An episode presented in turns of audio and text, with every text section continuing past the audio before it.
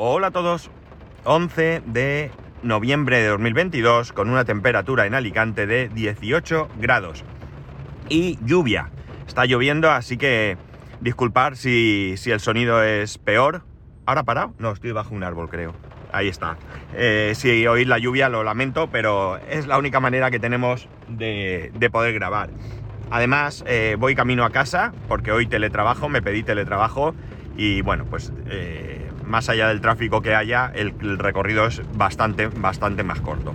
Bueno, desde que me cambié a, a Digi no he tenido ningún problema, o al menos no problemas achacables a... A ver, un segundo, ya está. No es que sabéis que llevo el coche este, no sabía poner el, el limpiaparabrisas automático.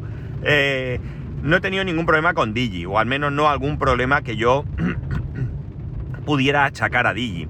Eh, por cierto, que eh, Digi, el otro día me lo dijo, discúlpame, porque como siempre no me lo he anotado, me acabo de acordar además, eh, me comentó uno de vosotros que Digi, cuando te coges el Digi Plus, que ya sabéis que yo me lo cogí por un euro al mes, te saca de CGNAT, pero no te da IP fija, cosa que me fastidia bastante porque yo no sé por qué, estaba convencido de que sí. y llegué incluso, he llegado incluso a comprarme un dominio adicional para poder acceder mediante un dominio.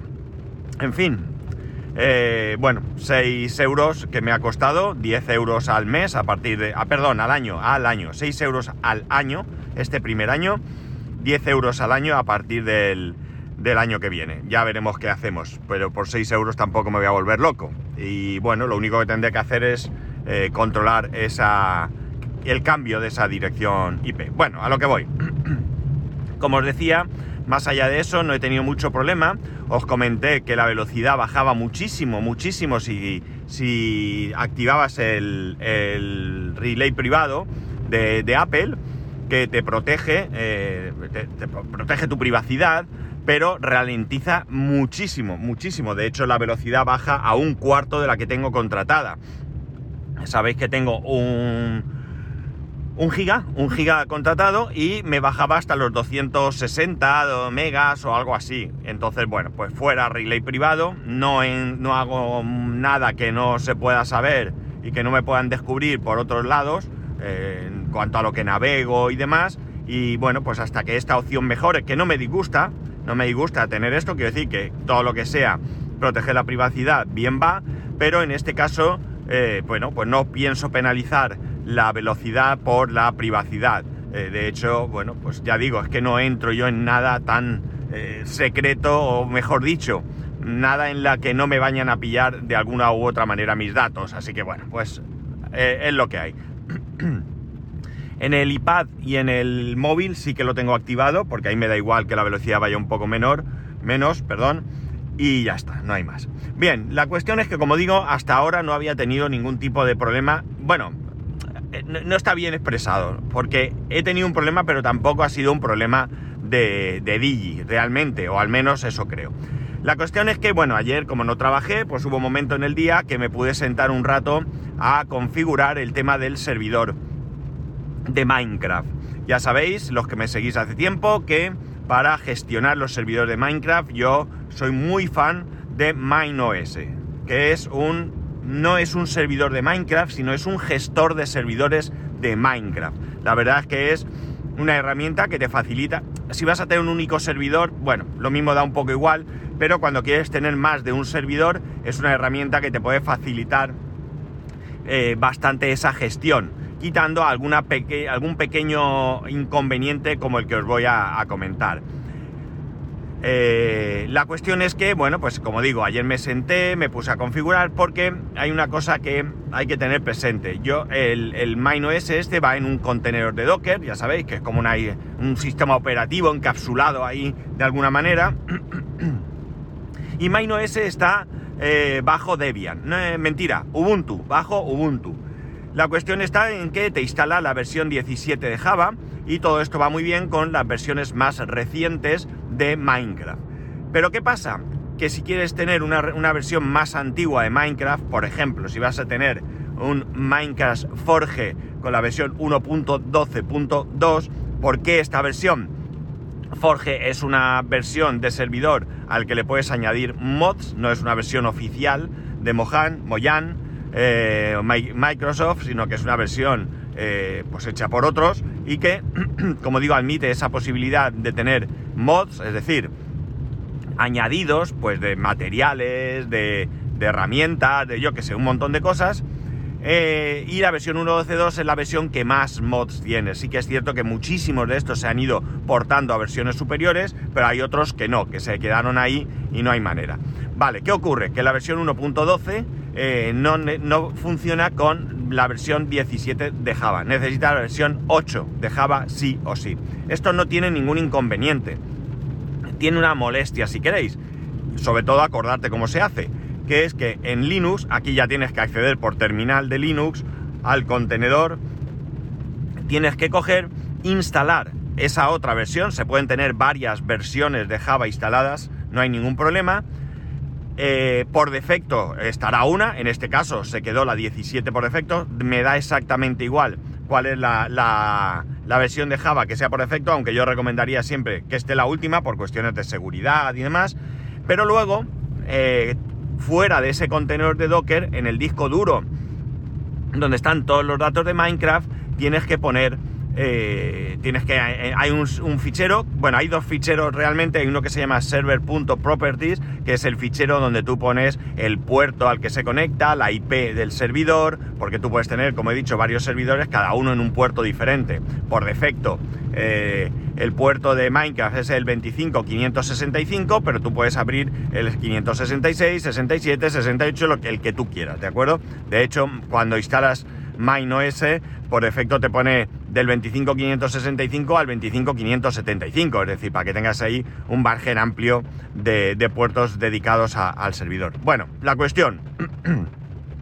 que luego vas eh, a, estar, como he dicho, el, fichero server.properties que, que pone pues el si el servidor es en modo creativo o supervivencia, bueno, toda una serie de cosas pero luego hay otro fichero que es el server.config en el cual eh, tú ahí, eh, eh, además de decir o de poner, esto no lo haces tú normalmente, esto cuando configuras el servidor ya se encarga, ya automáticamente lo pone, qué, qué fichero, qué servidor va a arrancar, pues eso, el forge.112.2, el, el minecraft bueno, si no es punto guion bajo, me da igual, punto 1.18, que sería de las últimas versiones, etcétera, etcétera.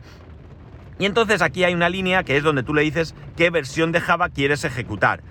¿Cómo lo haces? Pues simplemente hay una línea en la que tú, que normalmente está en blanco y, y, ejecuta el Java por defecto, pero si tú ahí le pones la ruta donde está el fichero Java que, quieres ejecutar, pues ya está, pues yo que sé. Eh, en este caso creo que es barra mnt, barra disk1, barra app data creo que es, barra Minecraft, barra server, barra el nombre del servidor. Eh, bueno, lo que sea, no, mentira, me lo estoy inventando, lo estoy diciendo mal, no es ahí, ahí es donde están los datos del servidor, donde está el fichero que debes de modificar. Está, eh, Java está en otro sitio. Bueno, da igual.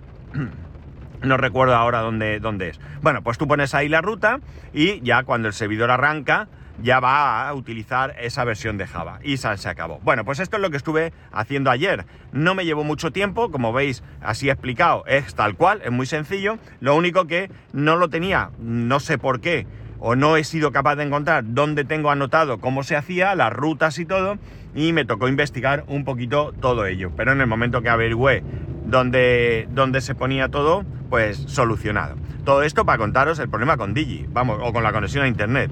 Bueno, pues como veis, hasta aquí todo funcionaba correctamente, todo bien, ningún problema.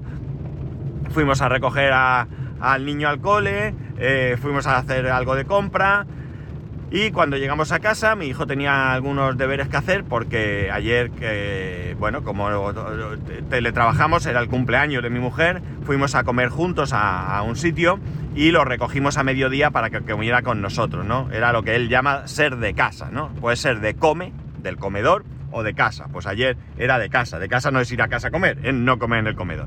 Bueno, pues entonces como salió y por la mañana había tenido una revisión médica, pues tenía algunos eh, ejercicios y cosas que hacer que no había podido hacer en clase y se los trajo para hacerlo a mediodía, cosa que no pudo ser. Y cuando llegó a casa, pues dijo, voy a terminar lo que tenía de hoy. Eh, la cuestión es que eh, cogió y le dijo, Alejandra, enciende cocina, porque se iba a poner allí en la isla a trabajar, y aquello no hizo caso. Alejandra, enciende cocina, nada. Alejandra, enciende salón, nada. Aquello no funcionaba. Miro en la aplicación de, de Alejandra y veo que, que, está sin conexión a los dispositivos. Bueno, a ver qué ha pasado. Me voy a donde está el hub de Philips, lo desconecto, lo conecto por si acaso. Eh, nada, aquello no hay tu tía. Eh, mm, cojo, eh, me meto en la aplicación de Philips Hue para ver esas bombillas y veo que el, el hub sí está conectado, pero el resto de luces no. Nada, no hay tu tía, aquello no va, no hay manera vuelvo a ver, vuelvo a, cojo y reinicio el, el, Apple eh, Time Capsule, que es el que utilizo como hub, perdón, como switch, donde está conectado el servidor, el hub eh, de Philips ahora mismo y hay unos ordenadores y demás. Va, aquello no había nada que hacer. Bueno, me tuve que marchar, hacer una gestión allí por casa, vuelvo y aquello no funciona, no funciona. No hay manera de que aquello funcione. Tenemos conexión a internet, porque acababa de verlo el servidor. Eh, nada, que oye, ya os cuento, que nada. El caso es que en un momento dado mm, se me ilumina una bombilla eh, sin que funcione ni Alejandra ni Hub de Philip. Esta bombilla debe ir por otro lado. Y eh, me acuerdo que en algún momento del día oigo un ruido, un clac, eh, voy al baño y veo que no hay luz, todo en el mismo instante prácticamente, ¿no? Y entonces compruebo que había saltado un automático, ¿de acuerdo? Yo le di y no le di más importancia. Y nada, pues hasta ahí bien. Entonces, viendo lo que pasaba, dije, ¿no le pasará algo al router? Ya digo, conexión a internet había, pero eh, parecía que la wifi era lo que no funcionaba. Pues nada, yo voy al router, lo apago, no, voy al router y veo que las luces de lo que hay conectado por cable están parpadeando de una forma un tanto extraña, ¿no? Eran eh, síncronas, es decir, tú normalmente cuando miras un, cualquier switch o un router con varios puertos conectados, ves como las luces parpadean, pero cada una va a lo suyo, ¿no? Bueno, pues en este caso estaban parpadeando eh, de la misma manera y con una cadencia bastante, bastante eh, igual, ¿no? Entonces digo, bueno, lo apago, lo enciendo y a ver qué pasa. Lo apagué, lo encendí, dejé que aquello se... Joder, no sé cómo se pone el, el limpia parabrisas, sea para abajo. Ah, perdón, vale. Eh, ahora está lloviendo un montón. Bueno, pues eso, lo, apagué, lo encendí, lo dejé un ratito, cogí, Alejandra, enciende cocina, ¡pam! Se encendió. Alejandra, apaga cocina, se apagó. Eh, salón, tal, o sea que ya todo se había recuperado. Siento mucho el ruido, probablemente sea insufrible, pero es que no os podéis imaginar lo que está lloviendo. Voy a pausar, que estoy a punto de entrar al garaje. Bueno, ya estoy dentro del garaje, mucho mejor supongo, perdonar el, momentazo, pero es que está lloviendo, es que no lo podéis ni imaginar.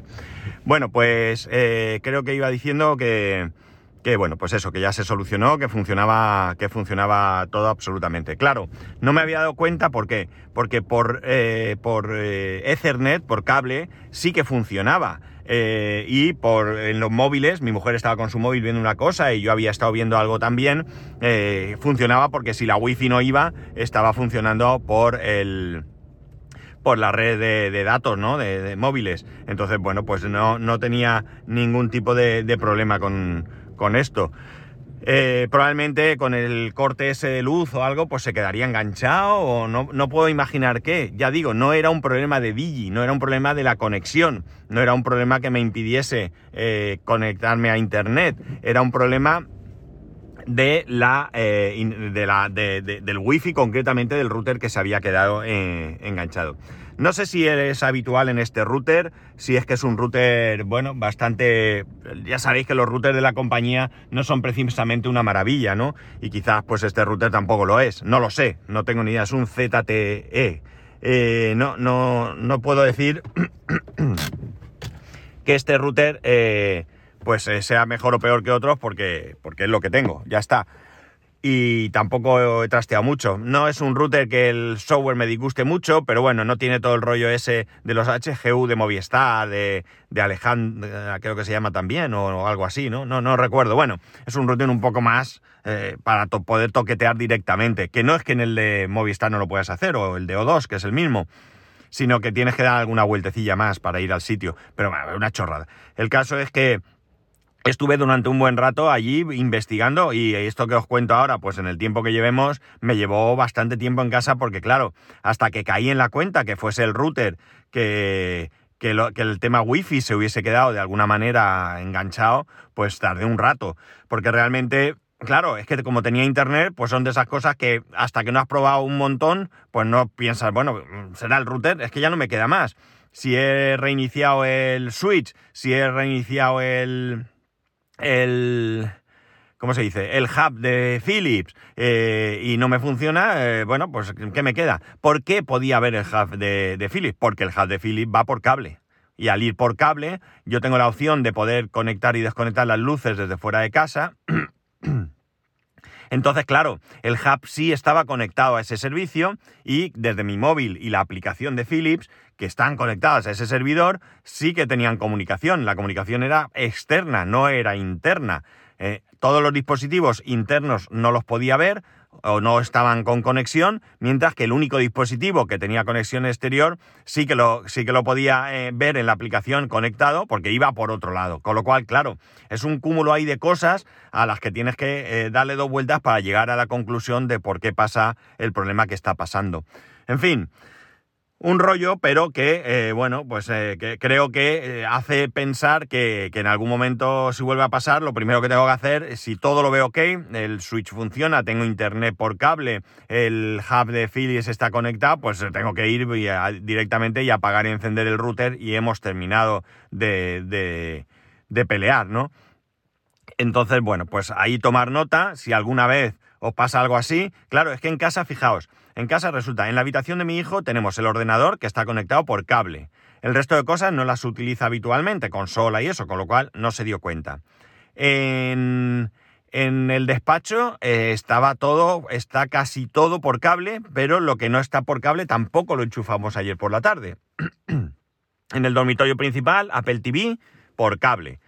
Si nos vamos al salón, tenemos la tele eh, por cable, eh, la consola la tengo yo allí, la mía, la, la Switch OLED está allí, pero no la usé tampoco. Eh, el iPad, los iPads sí que están por wifi, pero no los usamos de, porque mi hijo sí que estuvo usando el iPad del cole para ver algo, pero probablemente lo tenía en local, entiendo yo.